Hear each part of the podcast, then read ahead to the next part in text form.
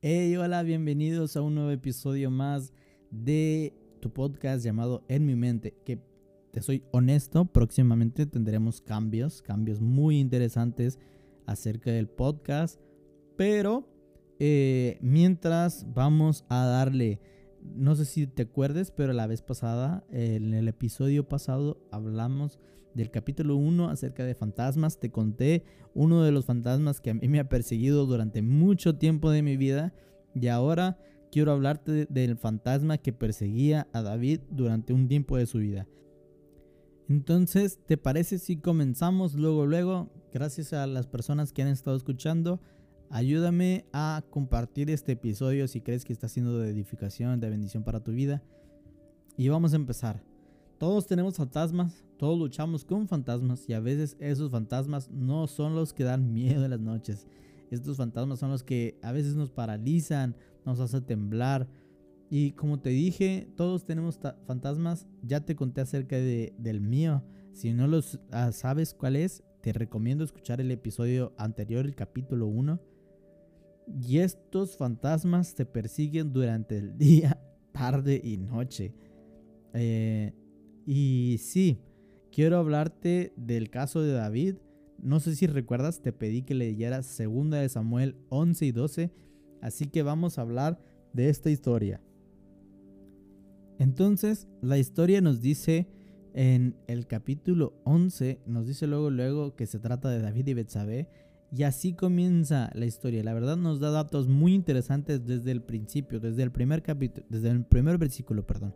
Dice el versículo, aconteció al año siguiente, en el tiempo que salen los reyes a la guerra, que David envió a Joab y con él a sus siervos y a todo Israel y destruyeron los amonitas y sitiaron Raba, pero David se quedó en Jerusalén. Y esto es un dato muy interesante. Dice que aconteció que era un año de guerra donde los reyes salían a pelear, pero el rey de la nación de Israel no salió a la batalla. David se había quedado en casa mientras sus guerreros peleaban. En aquella época era muy importante que los reyes salieran al campo de batalla. Vimos en la historia de Saúl y David salir a las batallas a, a pelear como los principales guerreros. Y la verdad es que es que era, era lo correcto que ellos salieran a las batallas. Ahora bien, no podemos olvidar que David se le consideraba como un gran guerrero. De hecho, no sé si recuerdas que decía que había una canción que decía Saúl mató a sus miles y David mató a sus diez miles. O sea, era un guerrero importantísimo para el pueblo de Israel. Se le consideraba como un gran guerrero. Por esta razón era muchísimo más importante que él saliese a la batalla. La historia nos dice que David salió a dar la vuelta. Después David salió ahí a su casilla a dar la vuelta y vio a una mujer llamada Betsabé.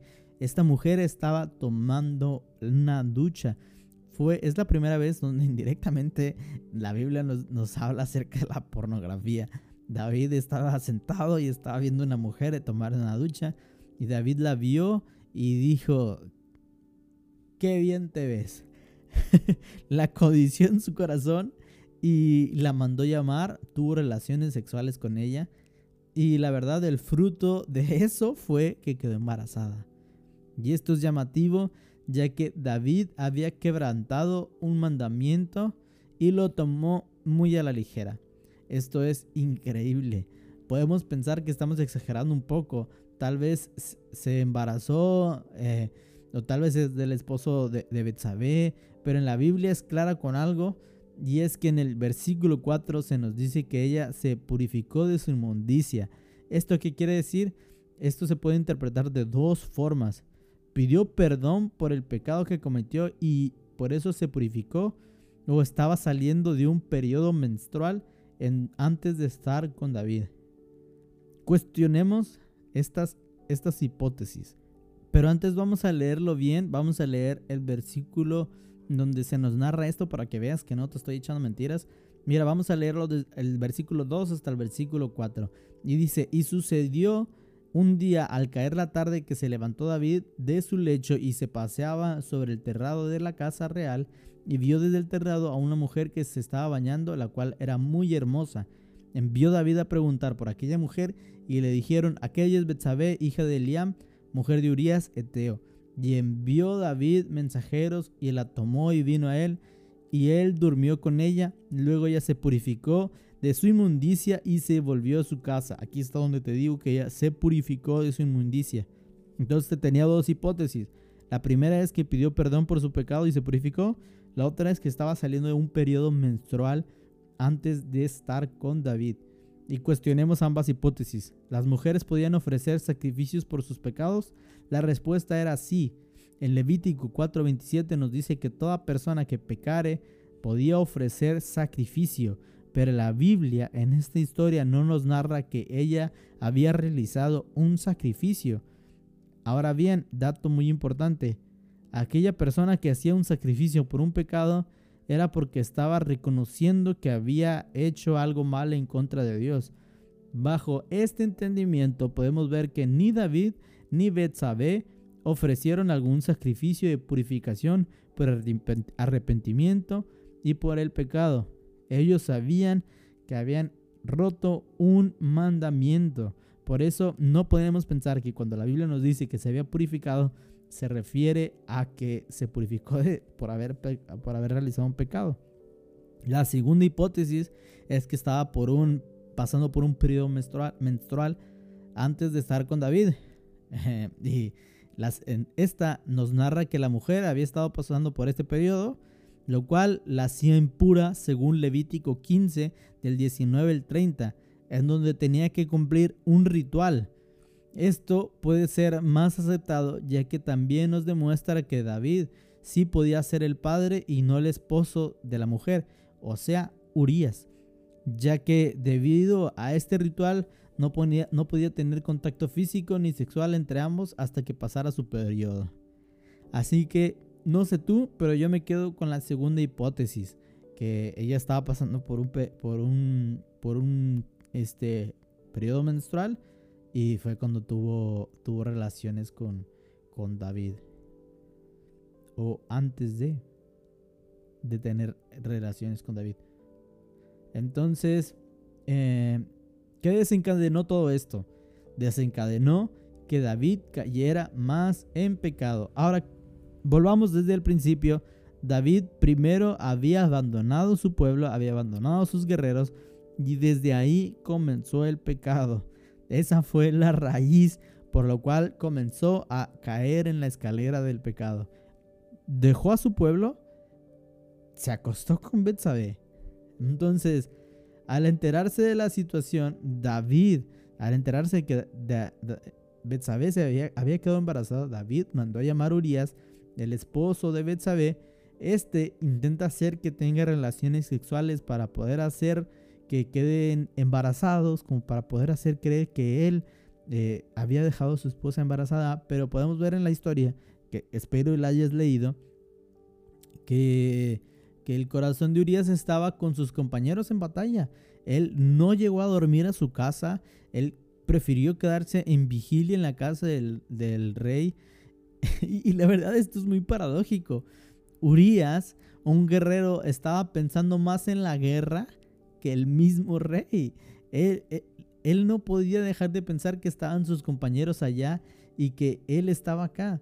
De hecho, vemos, vemos desde, desde el versículo 8, mira, dice lo siguiente.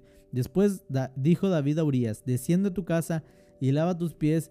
Y saliendo Urias de la casa del rey, le fue enviado presente de la mesa real. Mas Urias durmió a la puerta de la casa del rey con todos los siervos de su señor y no descendió su casa. E hicieron saber esto a David, diciendo, Urias no ha descendido de su casa. Y dijo David a Urias, ¿no has, no has venido de camino?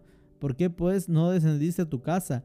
Y Urias respondió a David, el arca de Israel y Judá están bajo tiendas y mi señor Joab y los siervos de mi señor en el campo. Y había yo de entrar a mi casa para comer y beber y dormir con mi mujer.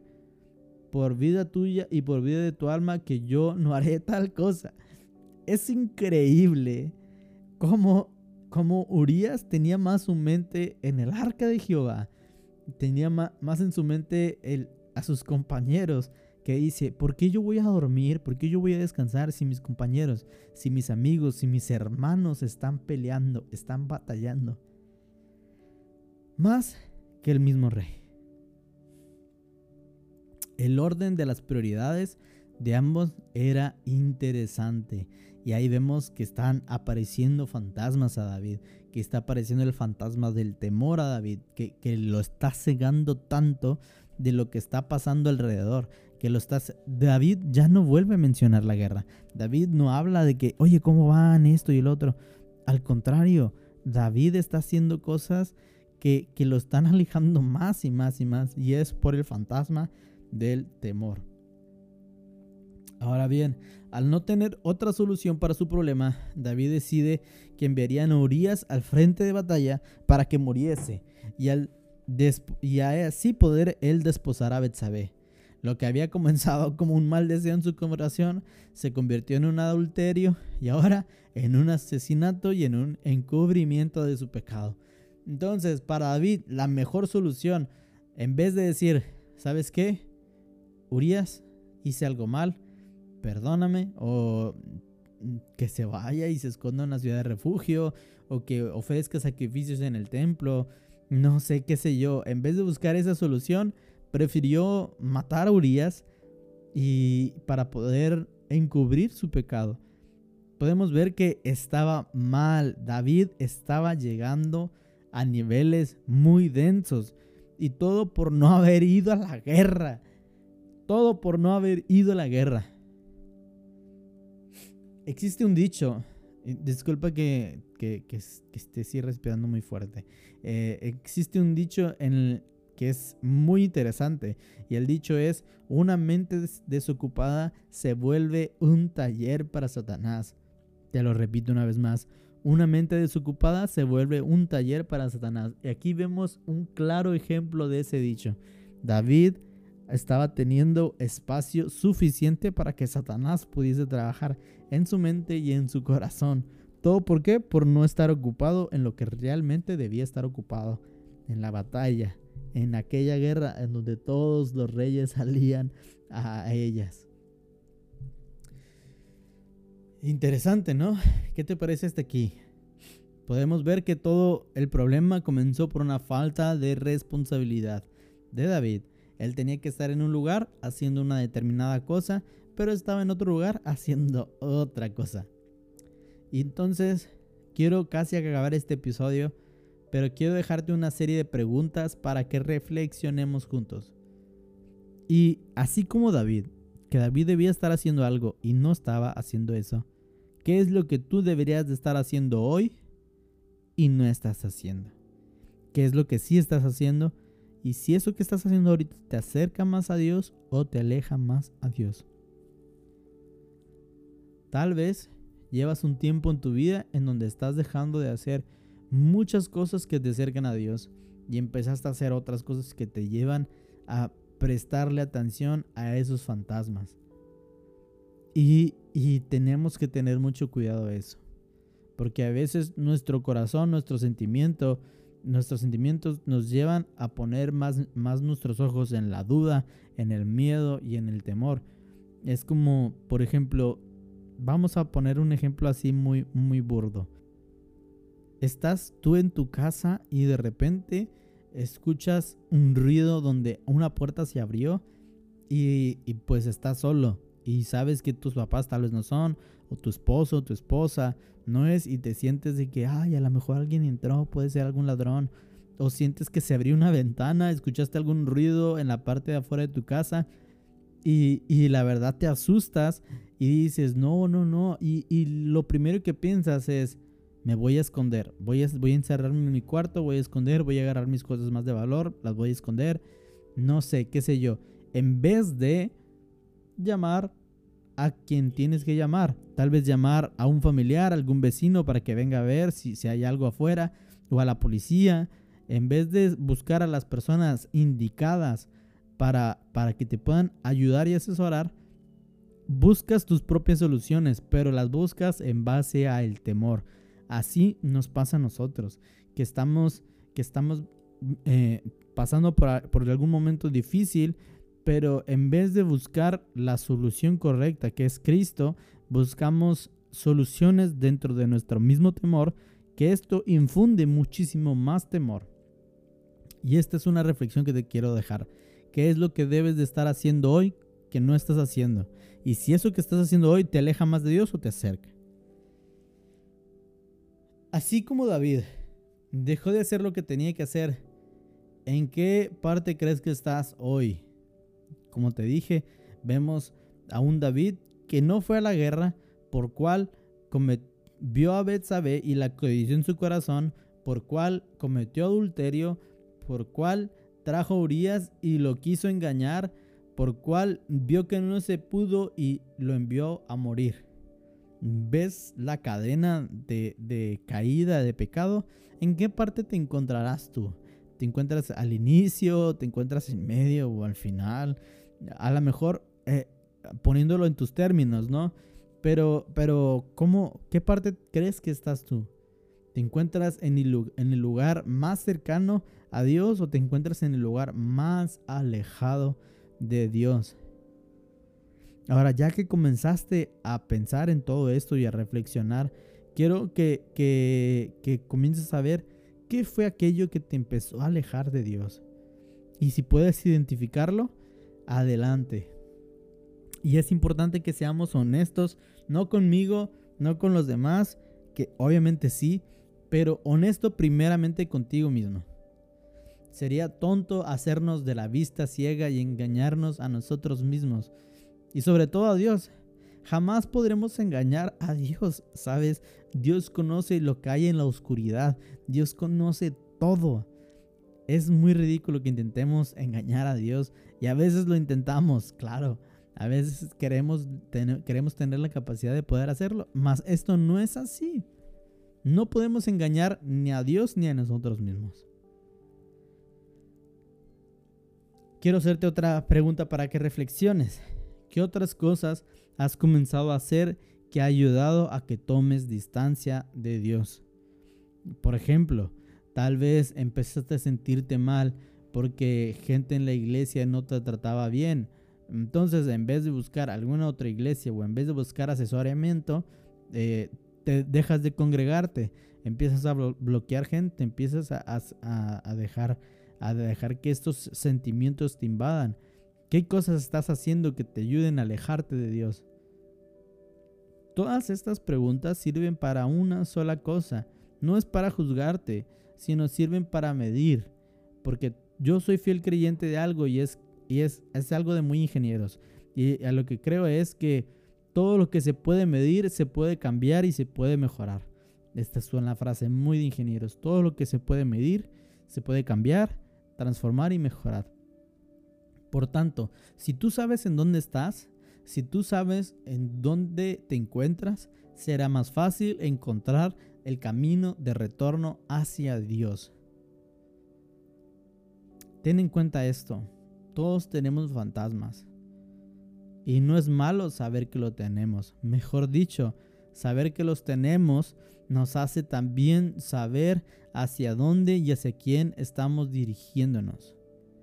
Es necesario que si estamos viendo que nos dirigimos hacia los fantasmas, es necesario dar una vuelta de retorno para poder dirigirnos directo al corazón de Dios, al lugar en donde pertenecemos. Y bueno, en el siguiente capítulo continuaremos hablando acerca de la historia de David y cómo seguir tratando con estos fantasmas, pero de momento quiero dejarte esas reflexiones y que sepas una vez más que no estás solo, que tú puedes superar todos y cada uno de estas fases.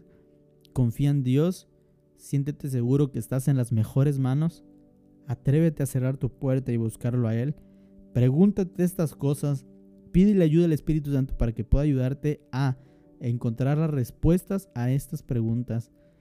Y también realízale tus propias preguntas. Pon preguntas en tus propias palabras. Y que podamos juntos encontrar el camino de vuelta a Cristo. Así que te bendigo. Nos vemos en el próximo episodio. Bueno, nos escuchamos. Bueno, tú me escuchas. A veces no sé por qué hago estas cosas. Nos escuchamos en el próximo episodio. Dios te bendiga mucho. Chao.